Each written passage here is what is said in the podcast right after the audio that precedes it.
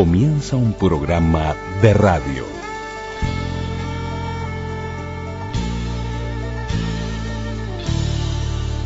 Un programa de radio. programa de radio. Radioactividades. Radioactividades.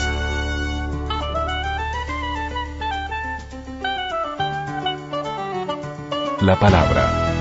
La palabra. Celebramos la palabra.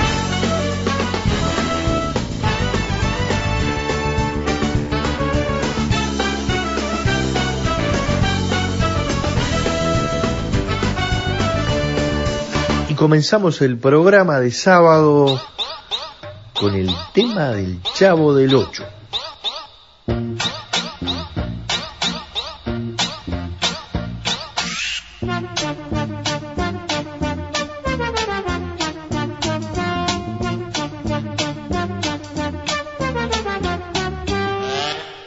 ¿Qué tal, amigas y amigos de Radio Uruguay? Bienvenidos a Radioactividades, en este caso en sábado, en este 20 de junio del 2020, con las ganas de siempre, Luis Ignacio Moreira Lula, Daniel Ayala, quienes hacemos Radioactividades, le damos la bienvenida a un programa que tiene que ver con los uruguayos en la onda corta.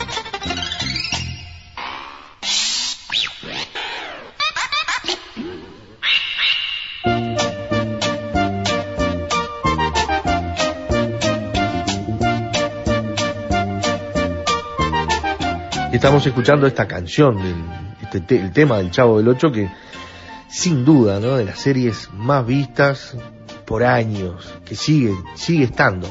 Es increíble, pero sigue estando, nunca sigue aburriendo, generación tras generación, el, el Chavo del Ocho y todos esos personajes siguen estando vigentes. Esto tiene que ver porque un día como el de hoy, el 20 de junio de 1971 en México, se estrena precisamente el programa del Chavo del Ocho, ¿no? Y allí esos personajes que, más allá del Chavo, Kiko, la Chilindrina, el ñoño, la Popis, la Bruja del 71, Don Barriga y, bueno, y tantos otros que aparecían allí. En, bueno, el primer episodio, como le decíamos, fue el 20 de junio del 71, el último, allá por enero del 80, más de 300 episodios, y estos actores de, primera, ¿no? Roberto Gómez Bolaños, Ramón Valdés, Florinda Mesa, Carlos Villagrán, María Antonieta de las Nieves, Edgar Vivari, Rubén Aguirre, los más destacados. El recuerdo entonces para el Chavo del Ocho en el arranque del programa de hoy.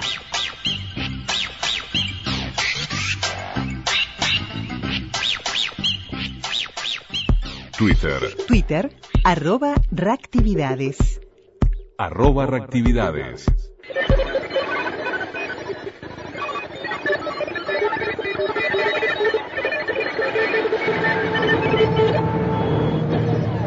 Y como les decíamos, hoy podríamos titular, o de hecho titulamos, Uruguayos en la onda corta.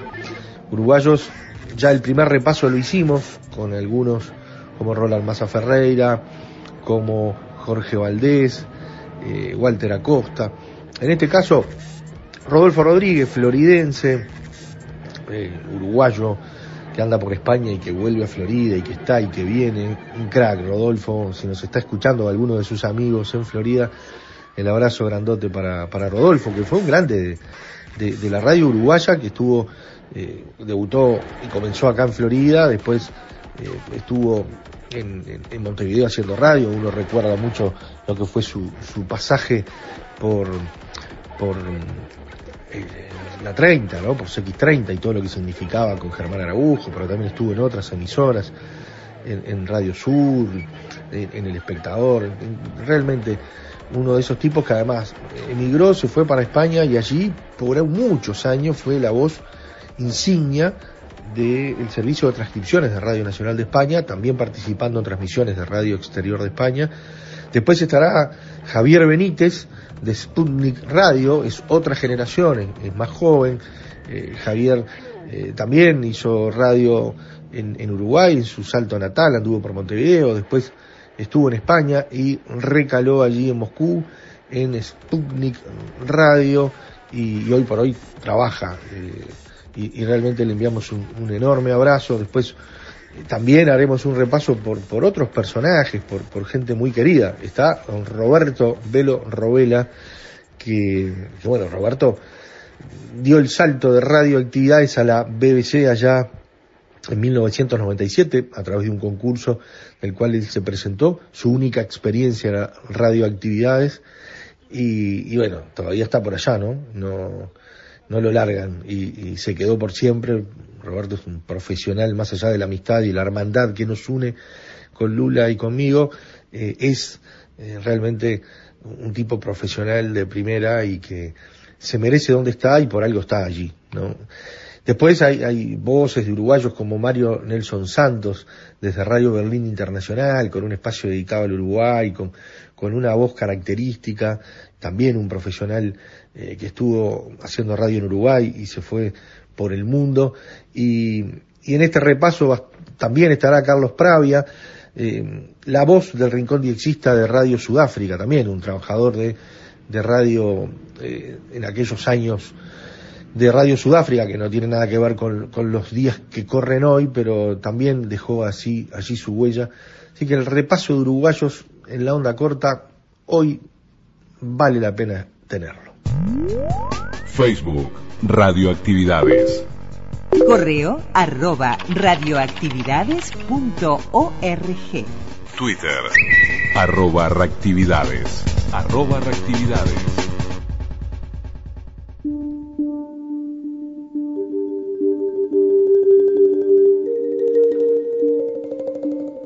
Rodolfo Rodríguez, en Radio Exterior de España y en el servicio de transcripciones de Radio Nacional de España.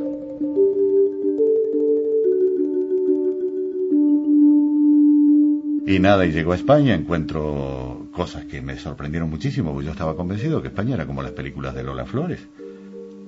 Una cosa así, ¿no? De, una, una juerga constante con una cultura eh, conocida solo por reflejo, no, no habiéndola vivida. Porque ya me dirás, entre la, el folclore andaluz y los gauchos hay una diferencia bastante palpable. Y yo pensé que no iba a tener sitio allí, cuando veo que en una ciudad moderna, con una gente absolutamente encantadora, servicial, no sé qué, yo ¿a dónde me voy a ir yo? Que aquí hablan mi propio idioma, o yo hablo el idioma de ellos, mejor dicho, y ahí me quedé. Y empecé intenté, intenté trabajar en varias, en varias cosas. Un desastre unos papelones, en todo, en todo. Y hasta que eh, alguien se conmovió y me avisó que tenía la posibilidad de trabajar en una revista. Entonces, claro, eso ya estaba acostumbrado a redactar y ese tipo. Me escribí yo toda la revista, pero como me pagaban 500 pesetas por folio, ¿eh? compraba mortadela, compraba Coca-Cola, eh, perdón, eh, bebidas refrescantes sin alcohol, todo ese tipo de cosas. Y, y nada, y ahí conocí a... que me dijo, ¿tú eres periodista? Y le digo, no, no, no soy periodista, yo soy locutor. Y dice, ah, hombre, ¿y no te gustaría trabajar en Radio Nacional? Y digo, como gustarme, me gustaría, pero me parece imposible con este acento, esta manera de hacer las cosas. Y me dice, no, no, yo tengo gente conocida, ahí te puedo echar una mano. Y montó una cita para un día, yo no fui. Al otro día me dice, hombre, no me has avisado, no has aparecido. Le digo, no, lo que pasa es que no, bueno, toma mi teléfono y me llama, que al poco tiempo otra vez no lo había llamado por Y así cinco veces me negué. Hasta que un día yo no sé por qué este, este, este afecto, Emiliano de Pedraza, a quien yo hago un gran homenaje desde aquí, que dice, un día llega a la redacción de la revista y dice, ahora sí vas a bajar porque en el bar está mi amigo de Radio Nacional y quiero presentártelo. Me lo presenta Pedro Muñoz, un locutor de, de fama en ese momento allí. Pedro, un tipo encantador, me dijo, mañana te vienes a la radio, yo te presento gente y por el pasillo nos encontramos con uno que andaba buscando un locutor con acento latinoamericano para hacer un programa dedicado a radio exterior. Que se llamaba Rodolfo Rodríguez. No, no, no. Ah, bueno, eh, al que buscaba sí, él supo después que era yo, pero antes no. Y me hizo una prueba que me pareció, bueno, un personaje importante que fue director de Canal 11 de Buenos Aires, Darío Castel. No sé, lo conocerás, que se llama Simón Kesselman Cooperman. Bueno, y Darío me dice, no, a mí no me interesa saber si tienes buena o mala voz, yo lo que quiero saber es si eres profesional y fuimos a un estudio, me, me dio una cosa y leí dos renglones nada más. Y a los dos renglones dice, ya está.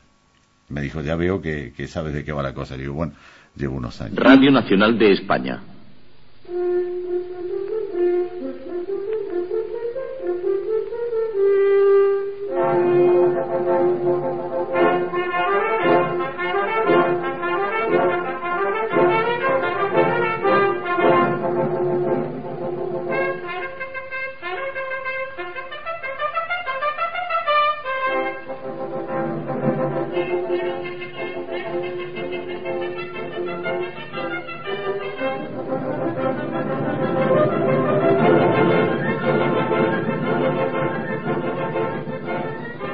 Radio Nacional de España transmite para Hispanoamérica. Y a partir de ahí me hicieron un contrato y estamos hablando del año 74, 75. Así que fue por 75. casualidad que tú llegaste a Radio Nacional de España. Fue por casualidad, pero negándome cinco veces como Pedro el canto del gallo y todas esas Y cosas después de bíblicas. trabajar tanto en la radio uruguaya, no, no se te dio por intentar trabajar en la radio Pero me española? pareció una cosa tan ajena, tan des- descomunalmente ajena y además yo tuve un problema de, de creerme que, que era otra cosa. Y no era otra cosa, era lo mismo de eso, pero eso lo fui a...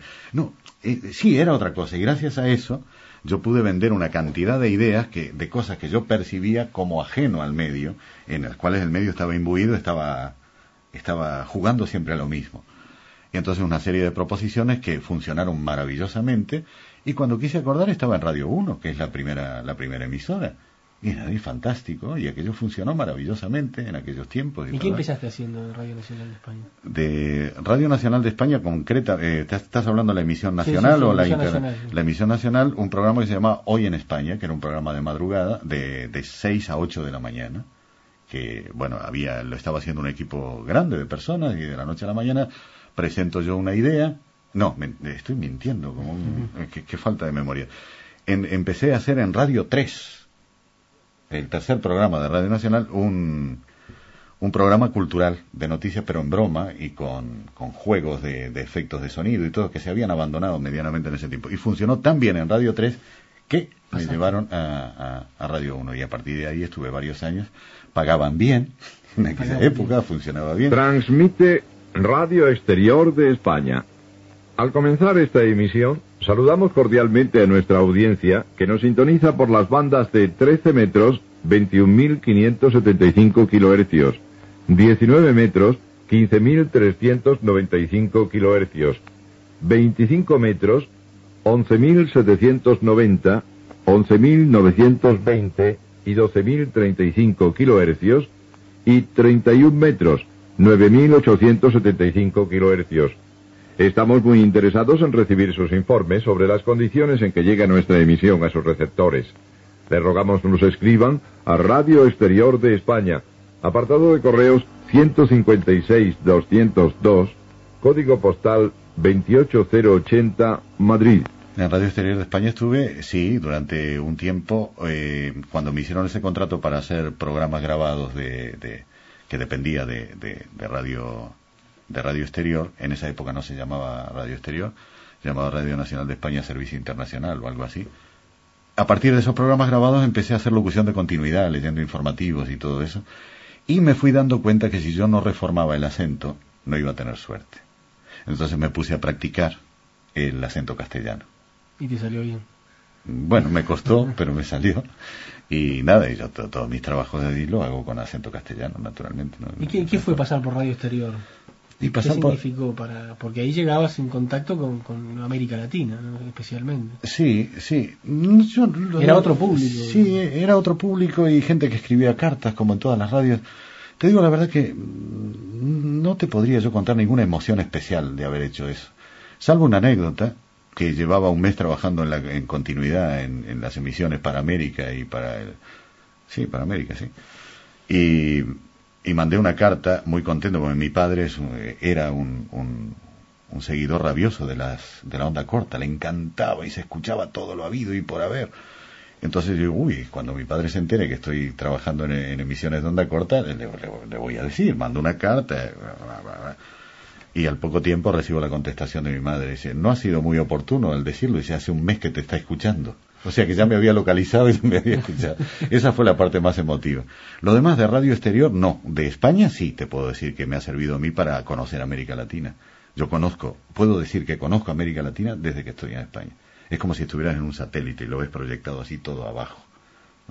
Eso sí ha sido una... Pero a través de la radio no te puedo contar nada especial. He hecho cosas en televisión también, pero, pero siempre ha sido, yo qué sé, la, la, el, eh, una cuestión muy personal, una cuestión de tratar de salir adelante y nada. Yo mis experiencias verdaderas, reales, profundas, las tengo con, las tengo con la gente, digamos en general, sean eh, gente de radio, de periódicos o, o kiosqueros. Eso me da igual.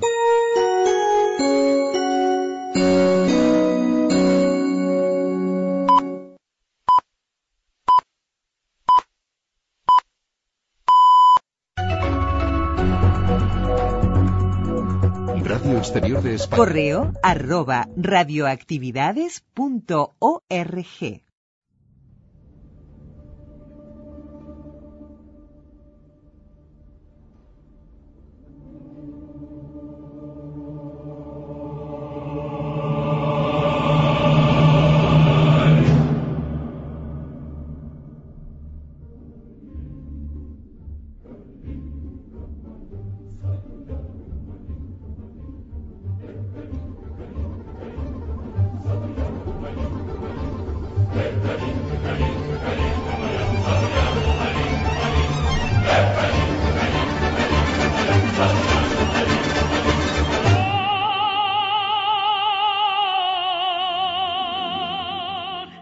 estamos en contacto en... Hace, se hace difícil a veces decir Sputnik Radio para uno que, para el programa nuestro como radioactividades que permanentemente la referencia es esa radio Moscú. Y nos encontramos con un uruguayo, un crack, ¿tá? ya que estamos en el mundo del fútbol. y- ¿Con Luis Suárez te encontraste? no? eh, no, a Luisito no lo vi, pero vi a Javier Benítez, que, que- que en radio andan ahí, y además anduvo también por Barcelona. Eh, bienvenido Javier a Radioactividades, a la Radio Pública Uruguaya, RNU. Eh, contanos un poquito, primero cómo llegaste acá, pero mm, cómo llegó la radio en tu vida o cómo fuiste haciéndote un animal de radio, un hombre de radio. Bueno, para empezar, eh, el chiste es fácil, ¿no? Llegué acá en avión. Bueno, eh, la, mi primera experiencia con la radio, yo me acuerdo que tenía 10 años, fue en el año 1982. Y bueno, resulta que en, el- en la escuela que yo iba, una escuela pública en Salto, eh, Salteño, Salteño, sí, salteño. Suárez, Cavani, Exacto, sí, sí, el- Benítez. También un lateral que no me acuerdo el apellido ahora que está en la selección, pero que es suplente que juega en Independiente de Avellaneda de Salteño Silva. también. Silva, Sí, creo que sí. Eh, y bueno, tenía 10 años y para el 25 de agosto eh, seleccionaban a unos alumnos para que leyeran eh, em, partes, eh, fragmentos de la leyenda de la leyenda, pat- la leyenda patria, ¿no? Sí, de, sí, Zorrilla San Martín. San Martín.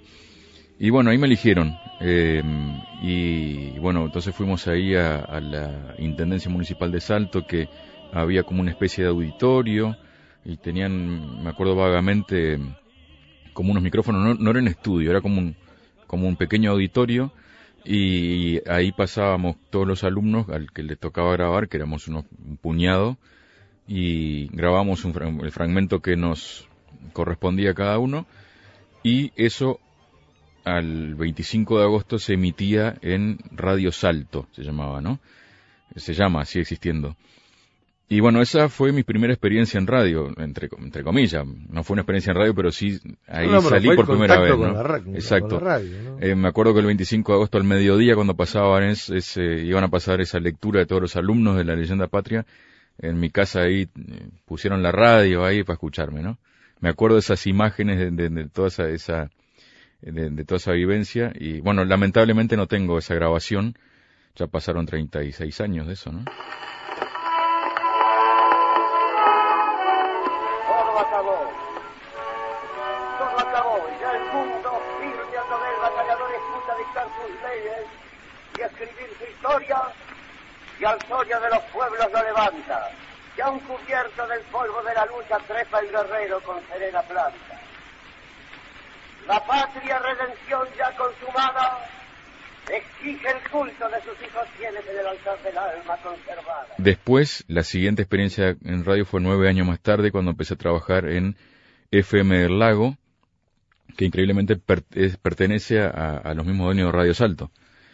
Y ahí fui invitado por un amigo, a, él- él- un amigo que era compañero además en el liceo, eh, era un chico que se movía mucho, que hoy por hoy es dueño de una radio en Salto, es uno de los dueños, y él tenía un programa que contrataba el espacio, él, ¿no? Y, y además era empleado de la radio. Entonces me propuso, él sabía que a mí me gustaba la radio, yo nunca tomé la iniciativa de ir a trabajar en una radio, pero él sabía y me, me dijo, che, ¿qué te parece si venís, eh, participás en mi programa y, conversamos y no sé cuánto?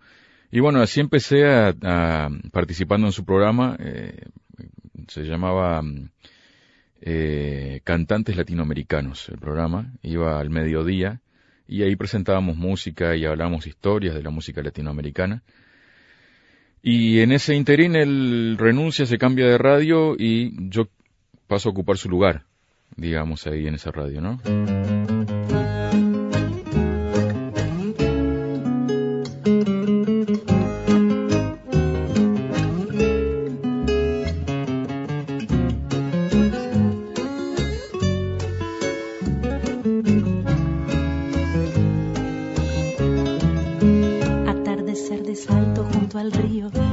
Girones en adioses y esperanzas, rosado, rojo, lila, azul sombrío, superando en colores la esperanza, cielo de atardeceres indecibles, inundando la tarde inmensamente, como un pétalo rojo intransferible, como un adiós final omnipresente. Cuando vos decías te gustaba la radio, eh, ¿escuchabas radio? ¿Jugabas a hacer radio cuando era gurí? ¿O, o decías esto va siendo mi vocación? No, me, gustaba mucho la radio. Yo, este, escuchaba, era más lo que escuchaba de radio que lo, mira- lo que miraba de televisión. Y también en un momento cuando yo era adolescente me empezaron a decir eh, amigos, che, qué, qué buena voz que tenés, No. sé cuánto. Yo, eso no, para la mí, la voz ni que hablar. para mí era normal mi voz, siempre fue normal, o sea, no es que yo pensara que tenía, que podía tener una voz de locutor ni nada. Y, y cuando mi amigo me invitó, digo, bueno, capaz que puede ser, no sé. Y estuve en esa, en FM del Lago un año más o menos, o un año y, no, más, un año y pico, creo que, no me acuerdo cómo, cuando estuve. Y ahí me fui a Montevideo porque ya me decidía que, yo, en realidad yo quería estudiar, estudiar ingeniería en computación, porque hice el bachillerato de ingeniería. Y, y bueno, al final ahí decidí que, que no, que quería trabajar en radio y empecé primero, llegué a Montevideo, eh, eh, allí tenía un amigo que trabajaba en FM Concierto y él me consiguió para trabajar eh, en Radio Independencia en un programa de deportes que había para participar ahí. Y mm, eso fue en el año 93. En el año 95 luego eh, tenía un programa en- que iba los fines de semana en Radio Imparcial. Y en el 96 empecé a trabajar en FM del Sol. Y en el 97 pasé a Grupo del Plata hasta el 2004 que pasé al grupo de Radio Sarandí a trabajar a Radio Disney y en el 2006 me, me fui para Barcelona. En ese periplo radial uruguayo eh, anduviste por, por desde la locución, naturalmente, pero también incursionando en programas vinculados a la música, a la información, al Sí, periodismo. sí, sí, sí, sobre todo en mi, en mi etapa de FM Gardel, en, en FM El Sol lo que era era lo que era FM El Sol en aquella época.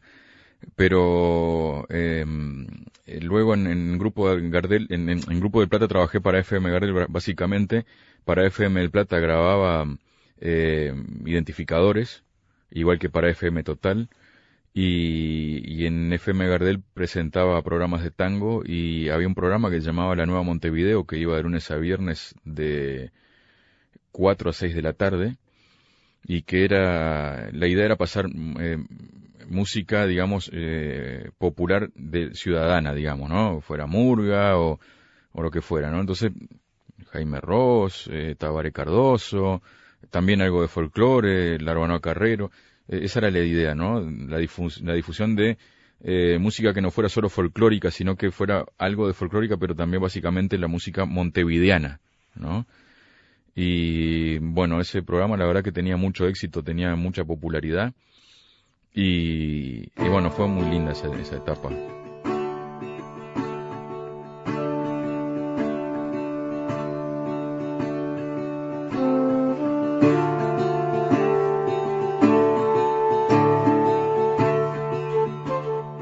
Algunos compañeros de esos montevideanos que no se olvidan en tantas radios.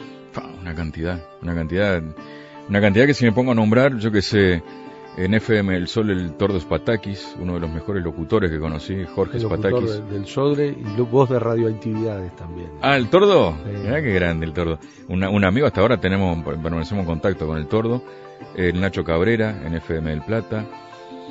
Eh, Ramiro, Ramiro Pérez en FM del Sol. Eh, es que, bueno, ya un, amigo que falleció, Wilson Ferrao, que era el locutor de FM Concierto. Eh, tengo, contacto con, con, sigo teniendo contacto con, con mucha gente de ahí. Dios mi salto te dije un día, mirando el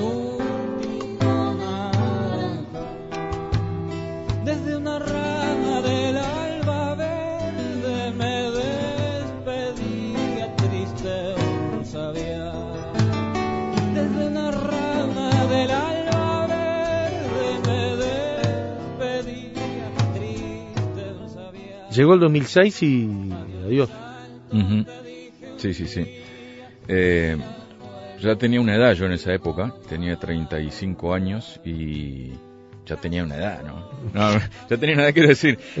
No, como, todos como, como dicen en España, ya tenía una edad, ¿no? El tipo tenía 80. Este, no, ya tenía una edad que, que vi que yo quería hacer cosas que, que ya si no las había hecho hasta ese momento ya no las iba a poder hacer en Uruguay. ¿no? Eh, Es muy, eh, es, es muy clara es- eso, ¿no? O sea, más o menos si querés empezar a hacer cosas en la tele o, a otro nivel en la radio, en, ciertas radios en Uruguay, tenés que empezar a hacerlo a los veintipicos. Ya si se te pasó ahí, ya olvídate porque ya hay otra gente, empezó a llegar otra gente, ¿no? Y bueno, y decidí que, mm, eh, que tenía que, que hacer algo porque si no, o, o me, o me resignaba o, me, o, o daba un salto hacia adelante para ver qué otras cosas podía hacer en otros lados y medirme a mí mismo también un poco, ¿no? Y bueno, ahí fue que salió el- la partida a Barcelona. ¿Y cómo se dio y qué hiciste en Barcelona? En Barcelona llegué y mm, llegué en diciembre, me acuerdo. Llegué el día de la fiesta, además, era el 8 de diciembre, porque ahí en España eh, se le da mucha importancia a los santos, ¿no? Y el día del santo es fiesta.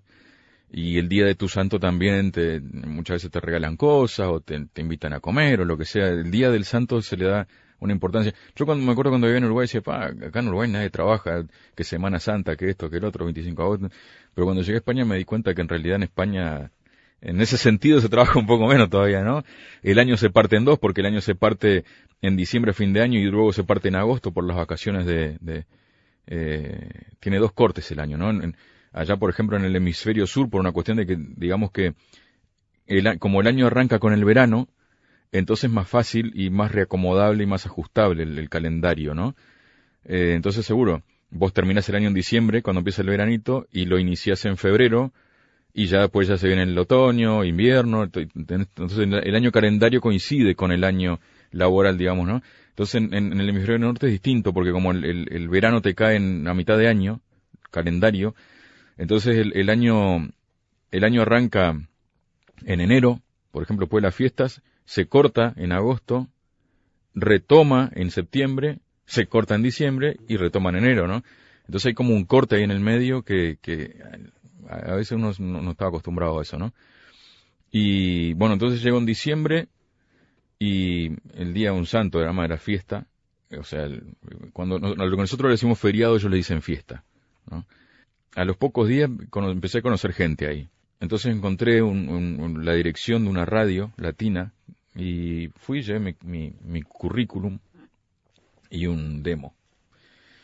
Y eso fue, a, no sé, el 20, 21 de diciembre por ahí. Y me llamaron, me, me llamó el director y me dijo, no, estuve viendo tu currículum, escuchando, no sé qué, a ver si te vienes por aquí. Y fui por ahí el 20 y pico de diciembre, creo que fue, tuve una conversación y me dijo, bueno, venite el, creo que era 8, venite el lunes 8 y empezás. Y ahí empecé con un programa que era más bien periodístico, El Despertador Latino, y era un programa de noticias y música, como un, digamos, un, eh, un magazine mañan- mañanero, ¿no? Y tenía una compañera mexicana, el director era dominicano que trabajaba en el primer tramo del, programa, además este, lo presentaba, y tenía una compañera mexicana, un compañero panameño, un compañero colombiano, y bueno, y así empecé ahí en, en Barcelona.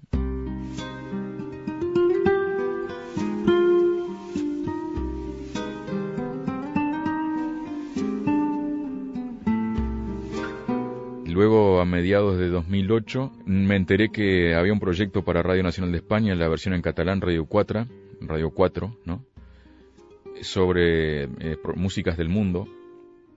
y bueno, entonces logré contactar ahí, me llamaron, tuve una reunión y bueno, también eh, trabajé una temporada ahí en un programa que se llamaba Celubert, eh, a la música, eh, abiertos a la música en catalán, ¿no? Y ahí yo, bueno, hacía, eh, producía el programa, el, seleccionaba la música y co-conducía eh, con la presentadora catalana, ¿no? Y ahora estamos en Moscú, Barcelona fue una escala. Bueno, eh, una escala lindas, ¿no? Si se, si- si se le puede llamar escala, ¿no? Porque mm, ahí conocí a quien hoy es mi esposa y, y bueno, y ahí nació mi, mi hija también. Así que es, fue una, una linda Más que una escala. escala. Sí, sí, sí, sí. ¿Dice usted que entiende poco de economía? Se lo explicaremos en nuestro espacio Al Contado. Así de claro, Al Contado. Radio Sputnik presenta El Punto. Un programa en el que confluyen noticias y acontecimientos, comentarios y opiniones. El Punto. donde Estilo de vida, salud, mujer, cultura, tendencias, todo en zona violeta. Bienvenidos, es un gusto recibirlos. Frico Jurkovic y Alejandra Patrone los saludan desde. Hoy con nosotros. Tenemos un invitado especial para presentarles Hoy con nosotros. y también contamos contigo. Desde la creciente agresividad de Estados Unidos hasta la mítica ¿Cómo se dio venir a, aquí? Bueno, ahí en Radio Nacional trabajé una temporada porque luego asumió otra dirección y cambiaron todos los proyectos que habían y yo seguí en Barcelona Latina, en la misma radio que estaba. Y, y además trabajé para una website de espectáculos latinos, ahí en, hacía la parte periodística de la website con entrevistas a los artistas y demás, que venían a hacer conciertos a Barcelona o a Madrid. Y bueno, y después en 2000, en 2012 nos casamos y en 2013 eh, vimos que necesitamos un cambio también y me decidí a presentarme para trabajar en RT, que es eh, RT en español, ¿no? La cadena de televisión. Y ahí me contrataron, me hicieron unas pruebas y me contrataron como redactor de estilo que se le conoce aquí o en España y que en Uruguay se le llama corrector de estilo, ¿no? Creo que se le, creo que se le dice así. Y también locutor de documentales y, mm, eh, y locutor de institucionales del canal también grababa ahí. ¿Hace cuántos años que estás acá en Moscú? Desde noviembre del 2013. ¿Y arrancaste en esa tarea y, y cómo fue dándose esto de, de- de estar en, en la radio? Y luego de ahí tuve una etapa, una temporada y pasé a Radio Sputnik. Me convocaron aquí y, y bueno, y me interesaba eh, esto porque me interesaba el, el- proyecto y además eh, eh, tengo la oportunidad de hacer un programa eh, de análisis político y de economía que me apasiona mucho y también escribo y entonces este es, es, eh, es muy bueno esto, me gusta mucho. ¿Dice usted que entiende poco de economía? Se lo explicaremos en nuestro espacio Al Contado. Así de claro, Al Contado. Y con ustedes desde los estudios de Radio Sputnik en Moscú, Lili Luna. Y Javier Benítez, marear la perdiz significa hacer perder intencionalmente el tiempo en rodeos, circunloquios o dilaciones que retrasen u obstaculicen la resolución de un problema como mera táctica dilatoria. La expresión es cinegética. ¿Es Estados Unidos una perdiz a la que están mareando? Esta interrogante surge porque algunos de sus amigos y socios le están diciendo que sí como los tontos y luego hacen lo contrario, lo que quieren, lo que se les canta en gana.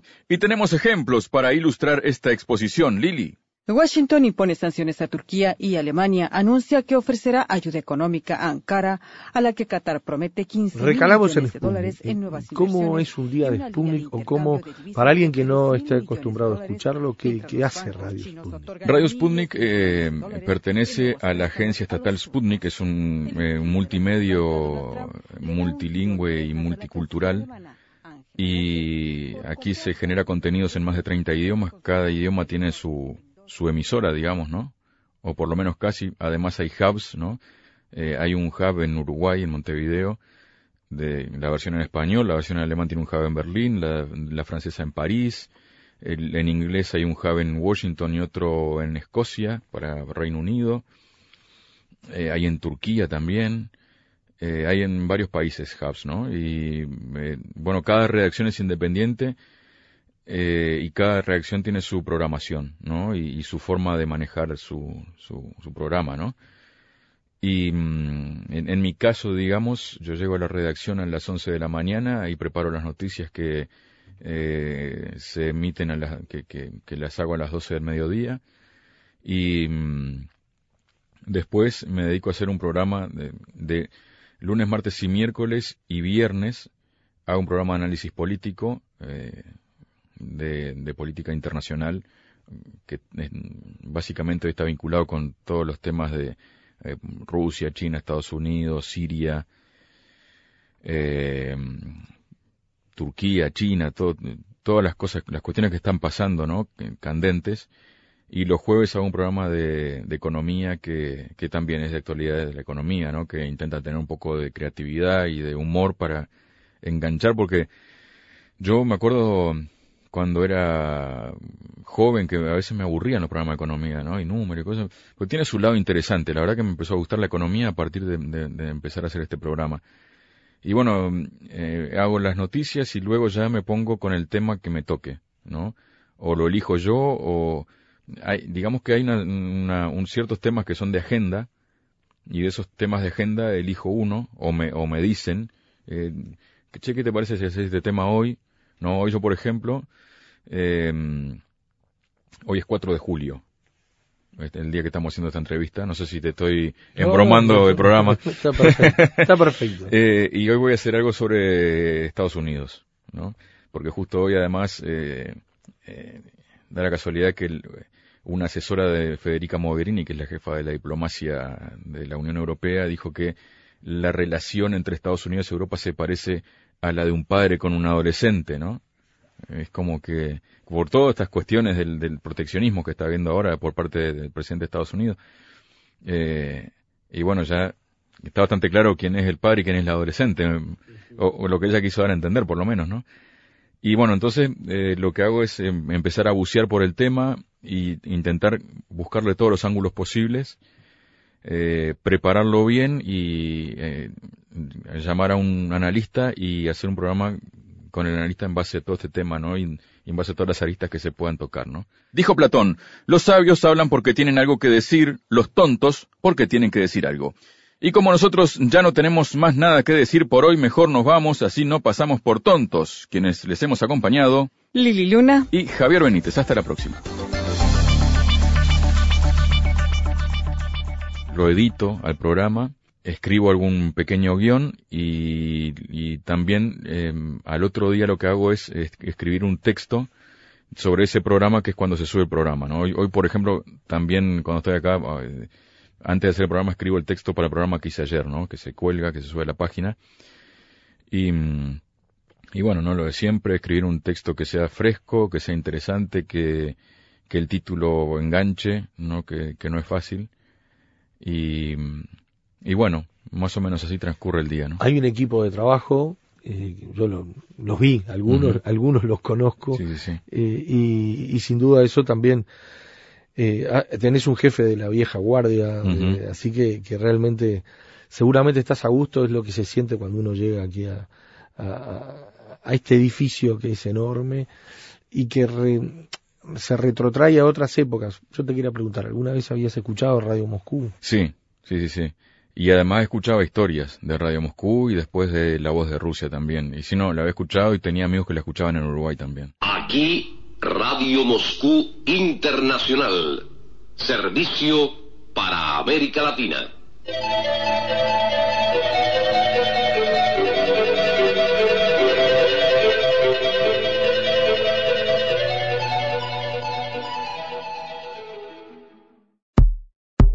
Facebook, Radioactividades. Facebook, Radioactividades. Y en este repaso de uruguayos en la onda corta, en la radio internacional, querido Edubilio Roberto Velo Robela, en la BBC de Londres, por aquí compartimos la voz de Roberto cubriendo eh, esta noticia del golpe de Estado en Sierra Leona en una grabación del 25 de mayo de 1997.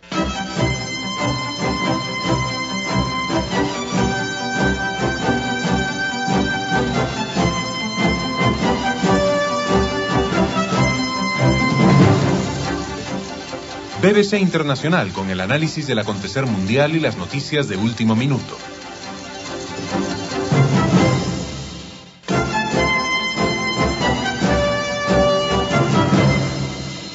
En Sierra Leona, en el noroeste de África, el mayor del ejército, Johnny Paul Koroma, derrocó en un golpe de Estado al presidente constitucional Ahmad Tehan Kaba. Roberto Velo, de la BBC, con más detalles. El golpe militar se produjo ayer domingo, apenas un año después de que el último gobierno castrense organizara elecciones y entregara el poder. Informes desde la capital, Freetown, indican que, a pesar del uso de artillería y morteros en zonas densamente pobladas, el número de heridos es relativamente bajo. El mayor Johnny Paul Coroma, que se autodeclaró jefe de gobierno, indicó en una transmisión radial que el motivo del levantamiento fue la incapacidad del presidente de puesto de mantener el acuerdo de paz alcanzado en noviembre con las fuerzas rebeldes.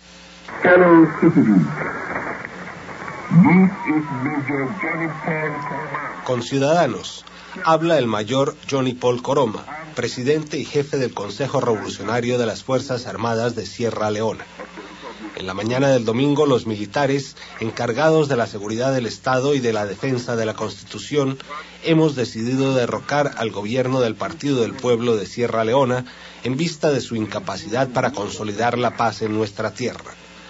Esta es la razón por la que hemos invitado a los rebeldes, encabezados por Fodai Sankoj, a participar en la formación del nuevo gobierno. El líder golpista de Sierra Leona, mayor Johnny Paul Coroma. Tanto la Organización de Naciones Unidas como la Organización para la Unidad Africana han condenado el derrocamiento del gobierno democrático. Un informe de Roberto Velo de la BBC. Celebramos la palabra. Mario Nelson Santos en Radio Berlín Internacional.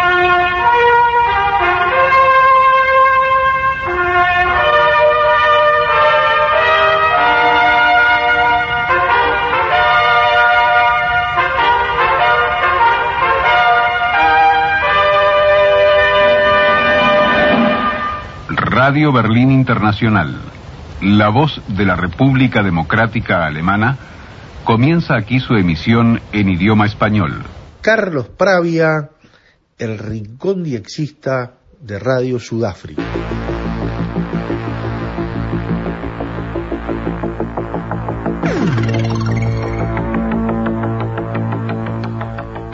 Un rincón que RSA destinó a los amigos. Cada jueves y domingo, El Rincón Diexista.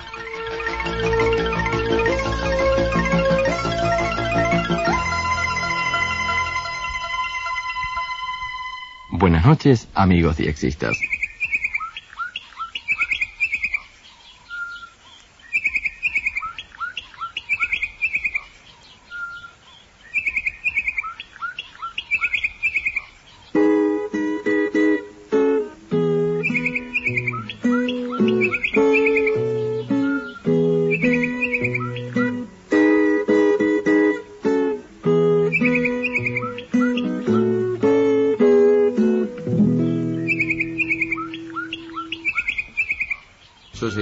Llegué a Sudáfrica, invitado por un amigo que trabajaba de gerente en un hotel.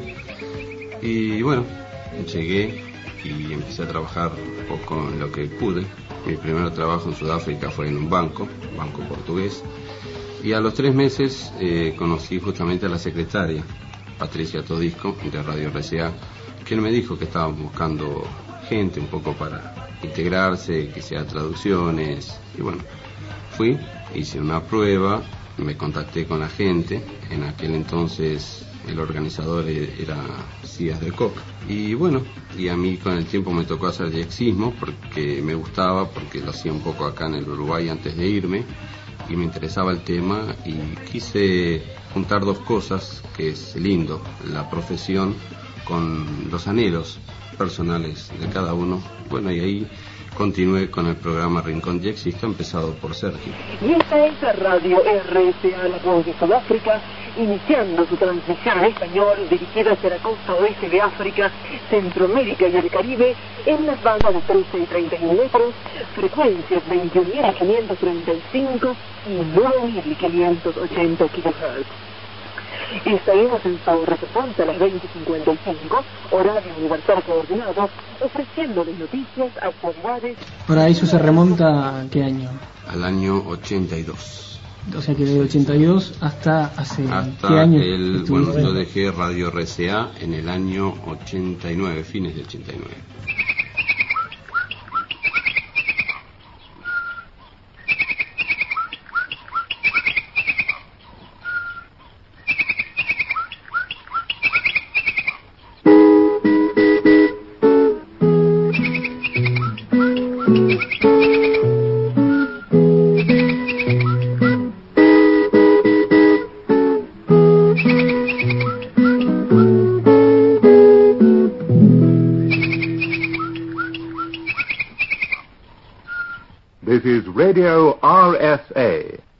Voice of South Africa from Johannesburg. Dit is Radio RSA, die stem van Zuid-Afrika uit Johannesburg. Dit is Radio RSA, de stem van Zuid-Afrika in Johannesburg. A de radio RSA el día 30 de abril. A partir de esta fecha, Radio RSA se limitará a transmitir el continente africano en varias lenguas de África, así como en inglés, francés y español.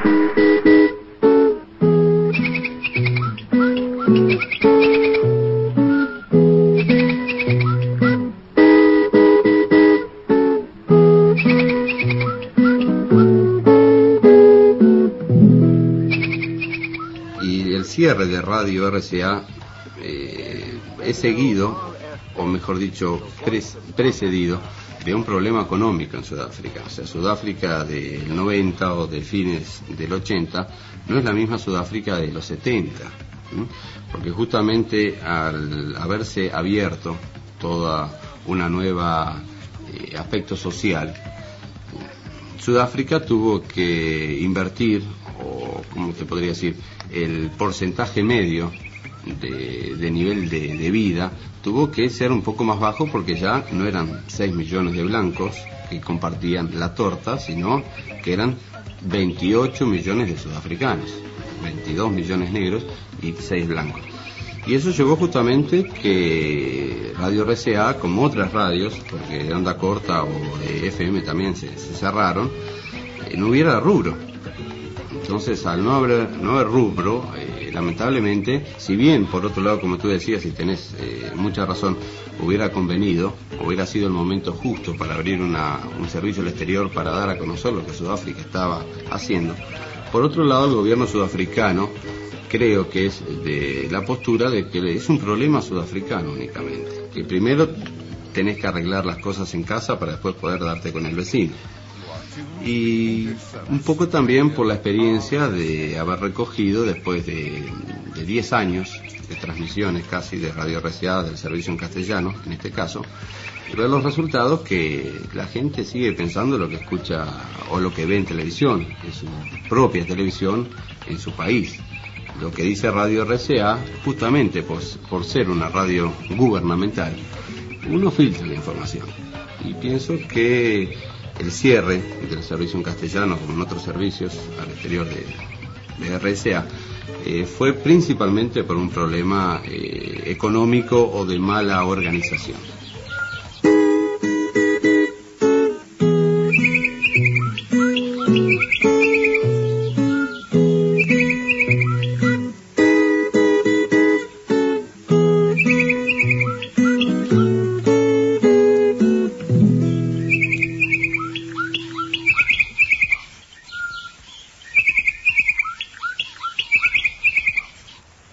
Radio RSA, the voice of South Africa from Johannesburg. Twitter, arroba reactividades.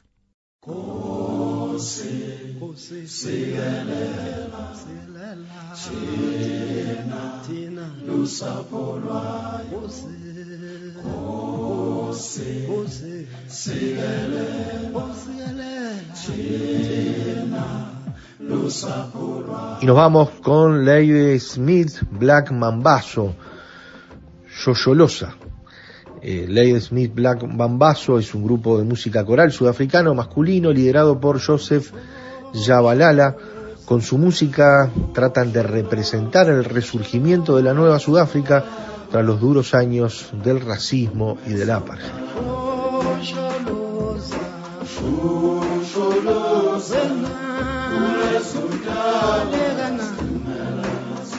Esperemos hayan disfrutado del programa de hoy. Estuvimos con los uruguayos en la onda corta, en esta segunda parte, con Rodolfo Rodríguez, con Javier Benítez, Roberto Velo, Mario Nelson Santos, Carlos Pravia, creo que los nombré todos, ¿no? Y, el querido Roberto, al cual enviamos un gran abrazo, hay gente muy querida en esta nómina, eh, Javier Benítez allá en Moscú, eh, Rodolfo Rodríguez, que dos por tres anda entre Uruguay y España, pero también siempre hace sus, sus visitas muy extensas a Florida, incluso incursiona en radio en, en, el, programa de, Hernán Ferrero, que es otro amigo aquí de Florida. Eh, por allí siempre la radio está presente con Rodolfo Rodríguez y, y tiene sus columnas y, y, y co-conduce en algunos momentos. Es, es, todo un personaje Rodolfo Rodríguez y uno, es un gusto volverlo a escuchar en radioactividades. Y mañana tenemos un programa que se lo recomendamos. Se cumplen 50 años del Mundial de eh, México, de México 70, de esa última gran actuación que tuvo Uruguay, que en realidad en su momento no fue vista así, que después con, el tiempo naturalmente cada vez se redimensionó más, con, con un equipo de jugadores increíbles dirigidos por Hover y, y bueno, lo tenemos presente. Quizás ese recuerdo está muy eh, fijado en la memoria de quien está hablando y de muchas generaciones de uruguayos que andamos por los cincuenta y pico, que fueron quizás los primeros contactos de, un mundial en televisión y, de un mundial en directo y después ni que hablar con todo lo que vino de los mundiales, ese mundial quedó lo mejor de la historia. Después vino Lara Tavares y por suerte eh, las cosas cambiaron. Eh, le enviamos un gran abrazo, eh, la invitación es para mañana, los mismos horarios y en domingo, a seguir juntos haciendo radioactividades. Abrazo grande, entonces, chau chau. Conducción, Daniel Ayala.